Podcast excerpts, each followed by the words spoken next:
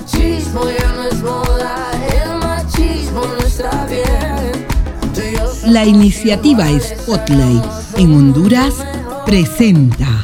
Bienvenidos y bienvenidas a estos podcasts tan interesantes patrocinados por la iniciativa Spotlight y estamos hoy, vamos a hablar de un tema muy, muy importante y es el cambio de normas sociales en relación a la violencia sexual específicamente.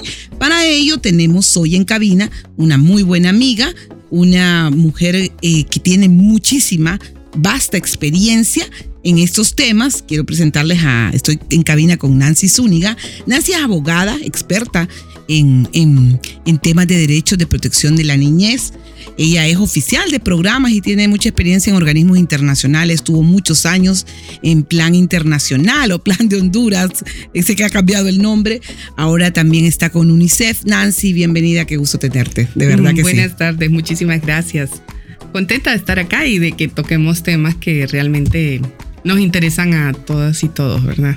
Sí, sí. Eh, hoy vamos a hablar un poco de los de las normas sociales y también cómo están directamente vinculadas en la niñez, desde la niñez y a la violencia sexual. ¿Qué podemos hablar de eso? ¿Cómo podríamos iniciar contándoles a nuestras a las personas que nos escuchan? Bueno, empecemos, yo creo, explicando de que eh, todas y todas tenemos comportamientos que a veces pensamos que son muy libres, pero que en realidad están condicionados socialmente. Entonces no es tan fácil, por ejemplo, que yo diga me voy a rapar o eh, no es tan fácil eh, ver a un niño con pelo largo. Y aunque uno piense de que a veces somos muy libres o que tenemos muchísimas libertades, eh, muchas de las cosas que hacemos y decidimos y cómo nos vemos y qué hacemos, está condicionado por esas normas. Y así muchos de los comportamientos que tenemos como hombres, como mujeres, y la feminidad y lo que coincidimos también y construimos de masculinidades. Entonces, eh, la violencia tiene muchas de esas normas, ¿verdad? Está fomentada por muchas normas que nos hacen ser eh, violentos en algunos aspectos, como el castigo, por ejemplo, porque tenemos poder, listo, se nos autoriza y prácticamente se espera que golpeemos a los hijos y a las hijas si lloran en la calle, por ejemplo. O eh, también tenemos normas que construyen mujeres víctimas, por ejemplo. Entonces, esto eh, partamos de que es una construcción a la que contribuimos todas y todas y que no es un tema de buenos y malos, Así es. Ahorita que dices normas, y ahorita que hablábamos un poco del castigo, definitivamente eh, que cuando, cuando usan el término de normas es porque mm, es dictatorial, porque así es, porque así ha sido, y por, o porque puede cambiar también.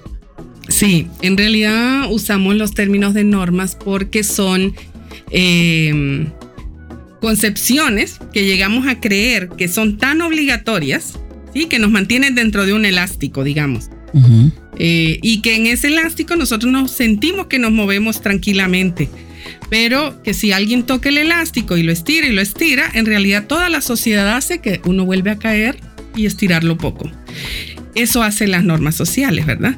Eh, así las sostenemos. Entonces, no solo nos referimos a normas impositivas que puede poner incluso el Estado, eh, sino aquellas creencias que tenemos, ¿verdad? Y aquellas reglas que seguimos pensando que todos nos están eh, viendo y que todos nos están obligando también o incitando a cumplir, incluso premiando por cumplir, ¿verdad?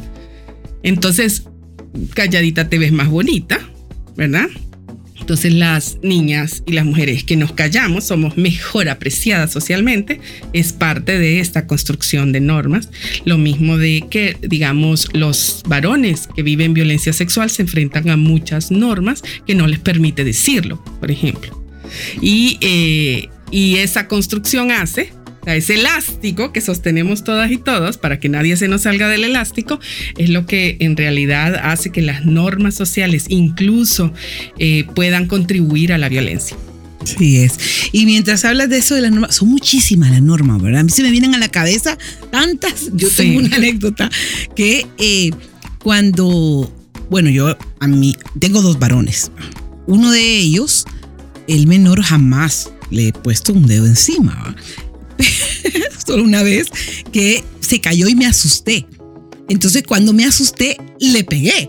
Entonces él se quedó con eso de que no me tengo que caer porque mi mamá me pega. Sí. Y recuerdo que una segunda vez se volvió a caer más duro y llegó corriendo y me dijo, mamá, mamá, no me dolió, no me dolió, pero con las lágrimas porque tenía miedo que yo le pegara. Y mi hijo mayor me dice, mami, pero ¿por qué, ¿por qué nos hacías eso?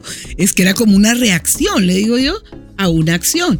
Y hablando un poco de la norma del castigo y Sí. de lo que uno, aunque no quiera, arrastra porque también vino educado de esa forma. Es que estamos hablando de una cadena. Sí, exacto. Y el castigo es un tema importante a trabajar, porque el castigo es eh, la forma en que socializamos con los niños y las niñas y les enseñamos las relaciones interpersonales. Entonces, a los niños y las niñas les enseñamos, por ejemplo, eh, a quién se impone más castigos y las razones por las que se imponen los castigos a las niñas es distinta a la de los niños. Eh, por ejemplo, se impone más castigo a las niñas si andan sucias, pero a los niños no les imponemos ese castigo, ¿verdad? Eh, a los niños incluso los castigamos si muestran debilidades.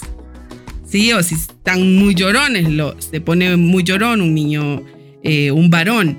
Entonces, condicionamos estas formas y vamos condicionando la forma en que se comporta, reaccionan. Todo el tema de emocionalidad también está detrás de los castigos, pero creo que una de las cosas más importantes de analizar el castigo es que con el castigo eh, damos y dejamos claro a los niños y niñas, lamentablemente, que quien tiene poder puede usar la fuerza y puede usar la violencia disfrazada detrás del amor. Entonces, eh, ¿por qué justificamos el castigo? Porque decimos, porque te amo, es que yo te castigo porque te amo, yo te castigo porque te quiero, a mí me importa tu bien.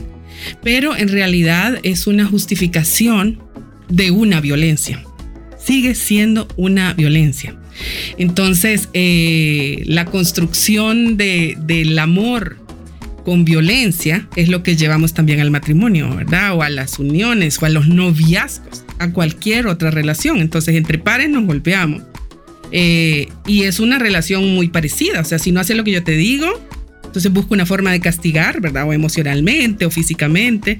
Lo mismo cuando hacemos eh, relaciones de pareja, de novios y novias. Si vemos cómo se comportan muchachos y muchachas de 14, 15 años, nos damos cuenta que se castigan un montón. ¿Sí? Y se amenazan Se y se limitan y se, y se empiezan agresiones como esa. No Sí. me hables, o se paran la cara, o se dan la vuelta, o dejan al otro hablando solo, o lo desprecian. Entonces, todo eso empieza a ser una forma del relacionamiento que aprendimos de chiquititos y que fuimos ahí manteniendo. El castigo también, como es un tema de poder, deja claro quién va teniendo poder y a quién le respetamos ese poder y a quién no se lo desafiamos. Entonces, en la construcción del castigo, dejamos de castigar primero a los niños y por último a las niñas. ¿Sí? Entonces, las niñas llevamos también, eh, las mujeres y las niñas llevamos una, eh, una construcción de donde nos dominan más, ¿verdad? Y a los niños les vamos enseñando otras cosas relacionadas también y a través del castigo, ¿sí? relacionadas con imponerse, con proponerse, con salir a la calle. eh, y entonces en la adolescencia, por ejemplo, eh, tenemos mucho más sometidas las niñas, porque ya hemos hecho una construcción, ¿verdad?, de- del sometimiento de las niñas y hemos hecho eh, una construcción de la, domi- la dom- dominación masculina que trabajamos desde chiquitos con los varones y con las niñas. Es lamentable, pero eh, sin quererlo hacer, contribuimos de esa manera a las violencias, sobre todo sexuales, que se dan en todas las etapas de la vida, sobre todo de las mujeres, pero también en la de los varones. Nancy, yo siempre eh, he tenido alguna duda en este tema de la violencia y, y la agresividad, por ejemplo. Yo recuerdo que una vez miré un sobrino de dos añitos, ¿verdad? Que, que no había visto violencia en ningún lado. ¿no? Incluso sus, sus padres eh, eh, tenían una relación bastante armónica. Y empezó a golpear a unos pajaritos. ¿verdad? Y entonces, porque sabemos que la violencia es aprendida. Entonces digo, bueno, ¿y este niño por, de dónde le sale eso, no?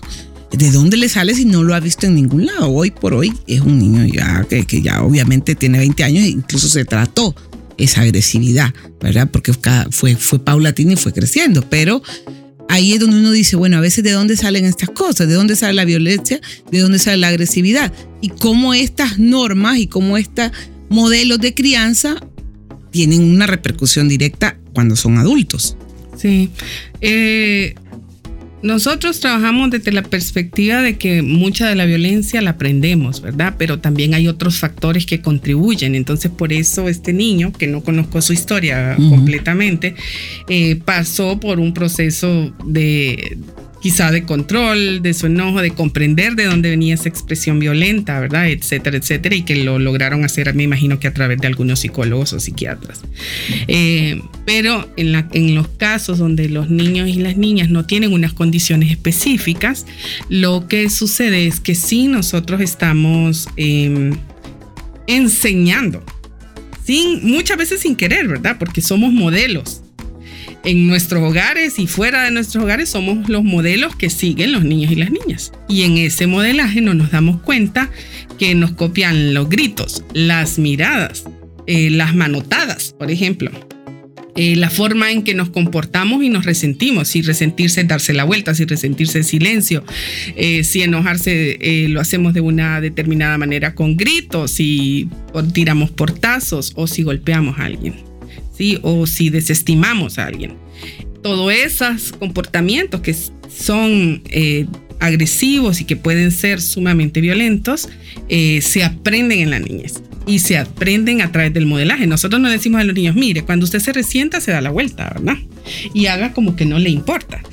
El niño lo vio, y lo aprendió inmediatamente cuando yo lo hice a otra persona en mi casa, ¿verdad? Entonces, creo que, mm, que esas son, el aprendizaje de la violencia es una de las de los procesos más hermosos de trabajar con, con hombres y mujeres, ¿verdad? Porque en realidad tienen que deconstruir la forma en que ellos fueron criados y criadas, darles un nuevo significado y hacer un comportamiento distinto para sus propios, frente a sus propios hijos e hijas.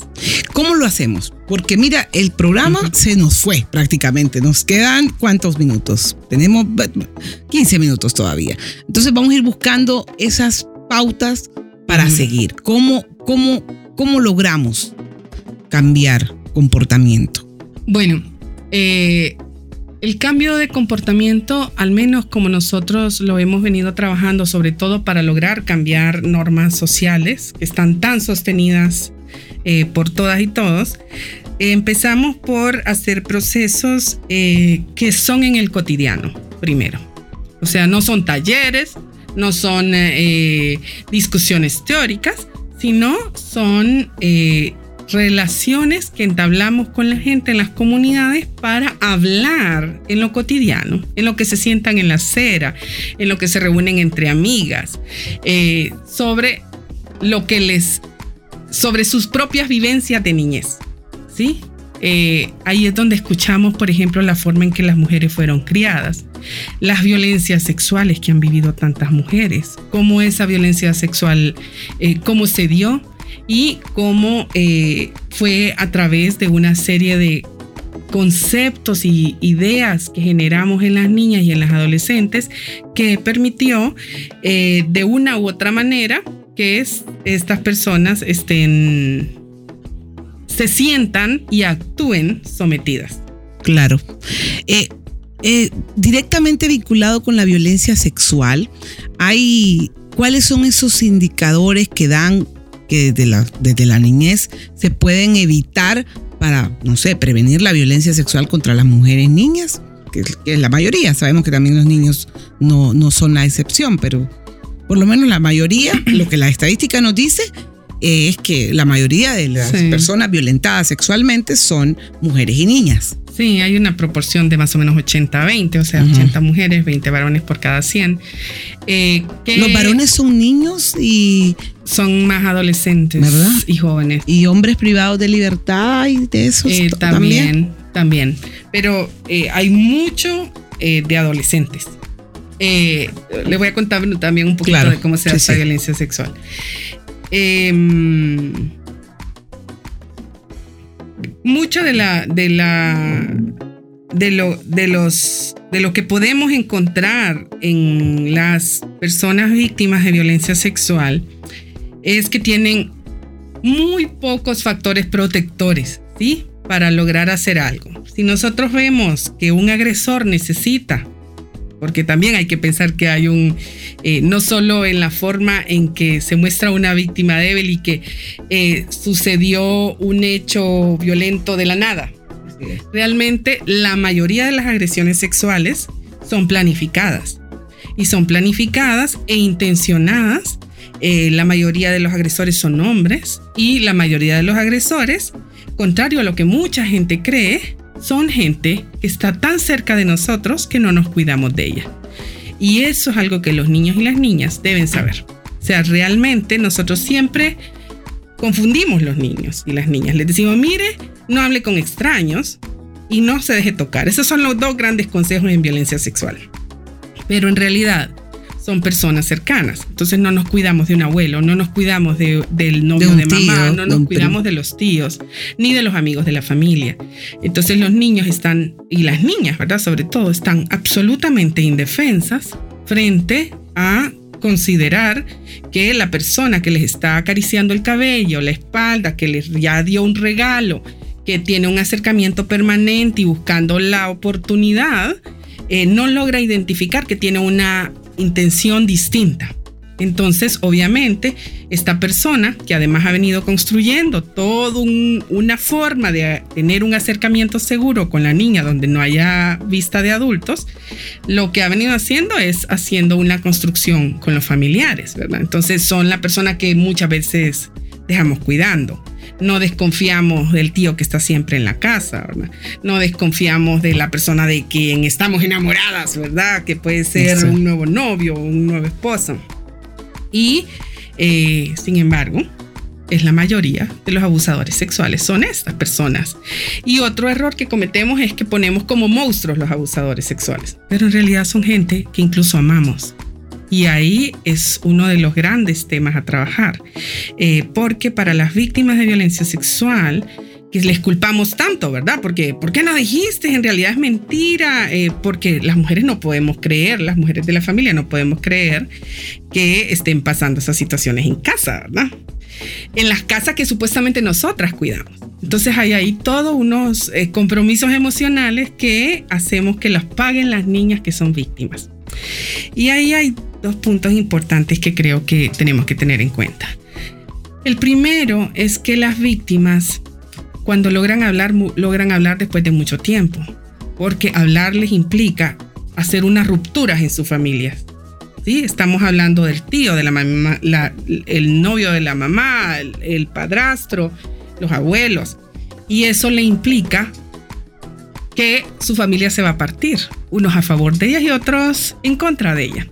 Y esto emocionalmente para las víctimas es brutal. El tema de, la violencia sexual en la familia es brutal para las víctimas. Y por último, por eso es que las víctimas se retractan. Entonces, cuando una niña dice, en realidad era mentira, yo no quise decir eso, en realidad lo que no quiere es tener la carga y haber perdido todos sus amores, tías, abuelas, ¿sí? Eh, mamás incluso que las tienen, las terminan dejando muchas veces, ¿verdad? Cuidado de otros porque no les creen. Esto es uno de los grandes. Y para hablar un poquito también, sabiendo que hay poco tiempo de la violencia sexual en varones, entonces una diferencia y un elemento característico es que el de las niñas es muy adentro de la familia, muchísimo, ¿verdad? Obviamente que también hay, hay, hay situaciones, incluso hay unas comunidades donde la violencia sexual es parte de la dinámica de violencia comunitaria. Sí. Pero en los varones lo que estamos viendo es ah, eh, mucha violencia sexual en la adolescencia, después de los 13 años. Y no es en el ámbito familiar, en el ámbito de los amigos y la gente de los entornos educativos. Eh, los, entornos educativos, los entornos sociales de los adolescentes. Y esto obviamente que también tiene otras formas de prevenirse, ¿verdad? Tiene otros elementos y tiene mucho que ver con la forma en que tampoco educamos los adolescentes varones en sexualidades. O sea, realmente uno habla con un adolescente y tiene, conoce casi nada de sexualidad. Así es. Ni de la propia ni de las mujeres. Y no les hablamos nada. Solo saben que es sexo, ¿sí? Relacionado mucho más de la televisión y del internet, pero no relacionado con el desarrollo de sus propios eh, derechos vinculados, ¿verdad? Así es. Y realmente eh, creo que también una forma de prevenir la violencia sexual es prevenir el acoso, porque cuando tú mencionas que, que esto es preparado, que es planificado, Sí. obviamente el agresor, vamos a decir el agresor por, por las estadísticas del 80-20, va ganando espacios. Va Sí. ganando espacios, no es que de un solo, bueno, posiblemente también hay violencia sexual que uno va por la calle y por ahí se encontró alguien eh, que lo agredió sexualmente, pero cuando es muy cerca dentro del hogar o muy cercano o un docente o un maestro de artes marciales o un cura o un pastor, porque siempre es como un- una posición de, eh, de jerárquica de poder a- eh, a- ante la víctima, pero digo, si prevenimos también el acoso sexual, también podríamos prevenir la violencia sexual, pero si prevenimos también desde la infancia todo este tema de las normas, también podríamos prevenir, porque de hecho, la violencia sexual me parece de las violencias más terribles que hay. Todas son terribles, pero, pero esta, esta daña muchísimo a la víctima, al entorno. Es como una bomba, de, ¿verdad? De, eh, eh, atómica eh, que, que termina dañando todo y, y que cuesta mucho rehabilitarse de, de- de la violencia sexual. Y puede pasar uno la vida entera y, y nunca se rehabilitó, ¿verdad? Entonces, eh, pensando sobre eso, eh, sobre qué tal todos esos pasos que se pueden hacer antes para prevenir la violencia sexual, es, es un trabajo grande y de todos y de todas, ¿no? Totalmente.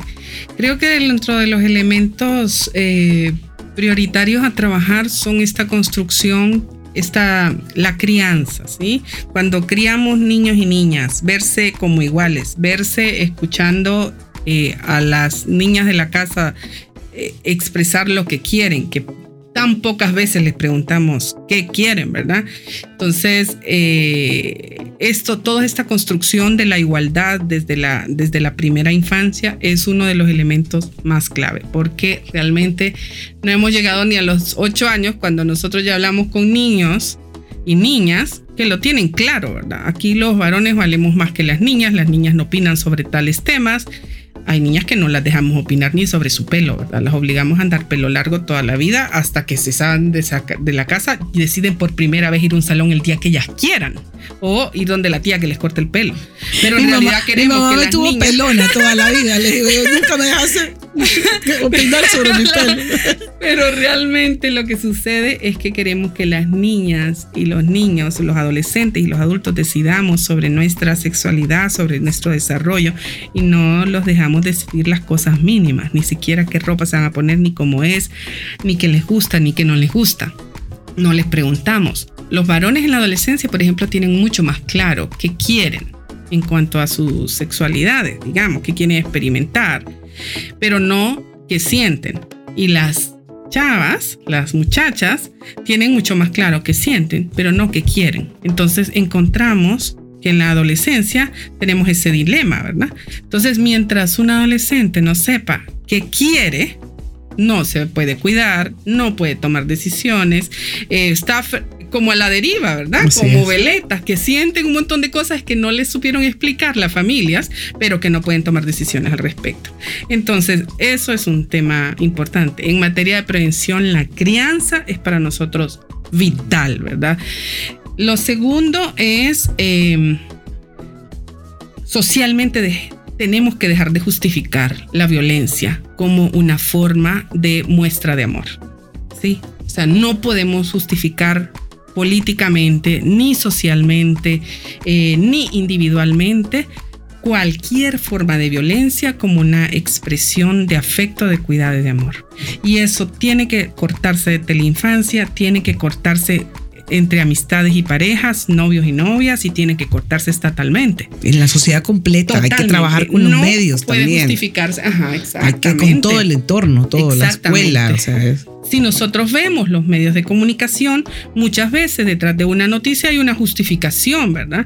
Que Sí, se la- lo preguntamos al- a la gente. Sí, pero lo escribió, busca, o sea, al final just- creyó que esa era la justificación la real. mató porque la puso, amaba. ¿verdad? o la mató porque le engañó. O sea, siempre hay tema de componente de amor. Y los componentes o sí, o el merecimiento, ¿verdad? De las mujeres de esa violencia. Entonces, uno de los temas importantes es hay que cortar de raíz toda justificación, sobre todo si está en medios de comunicación, si está en nuestro lenguaje institucional, si está en la, en la escuela, donde hay tanta justificación a la violencia. Y eh, creo que eso haría un cambio significativo, porque nosotros tenemos que construir con los niños y las niñas eh, nuevas reglas de convivencia donde no se eh, obvie la decisión de una mujer, la opinión, saber qué quiere y qué no quiere. Y eso es parte de no justificar bajo ningún término la violencia. Y por último es que no, eh, por mucho que haya eh, tendencias, ¿verdad? A cada vez desinformarnos más, eh, yo sí pienso que cada vez nos enseñan, tenemos más información, pero menos, menos información de nuestros referentes reales, ¿verdad? Entonces, el aprendizaje de la convivencia y de las relaciones interpersonales no lo vamos a aprender en Internet, por mucho que yo pueda ver 100 videos de YouTube. Lo aprendo de mi familia cercana y la gente que amo y cómo se relacionan. Entonces, inteligencia emocional. Es vital seguir trabajando en las relaciones interpersonales que sostenemos, pedir unas disculpas, hacer preguntas, todo ese relacionamiento donde yo respeto al otro y a la otra, eso hace que los comportamientos de los niños y las niñas y los adolescentes vayan cambiando y adaptándose.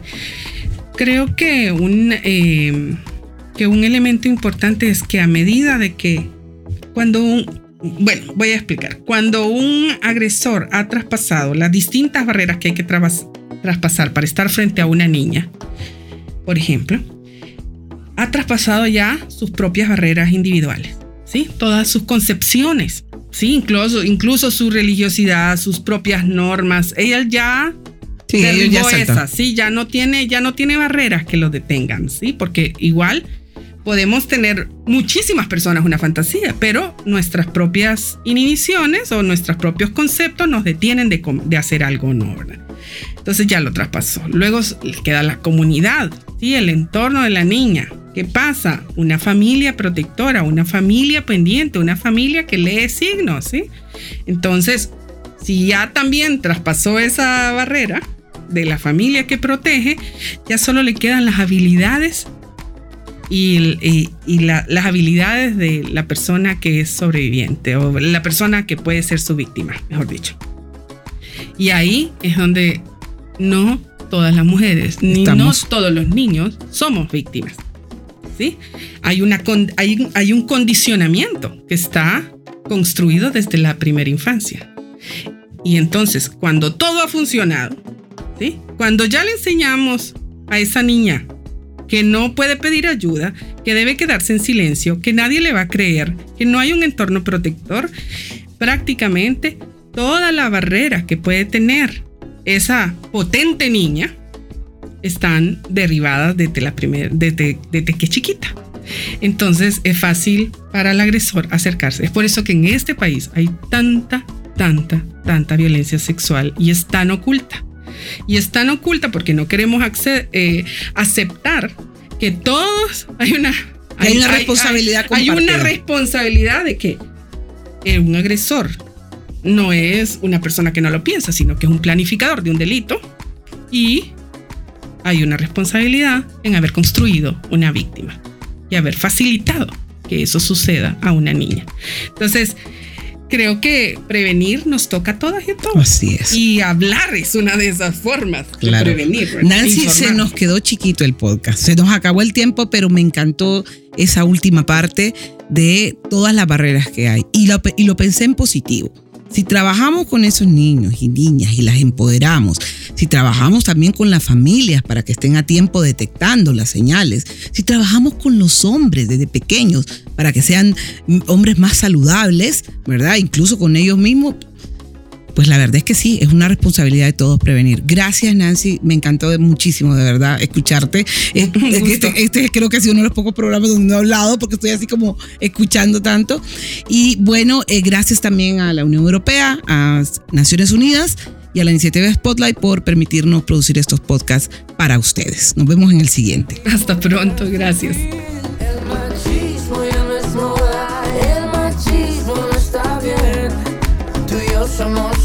Yo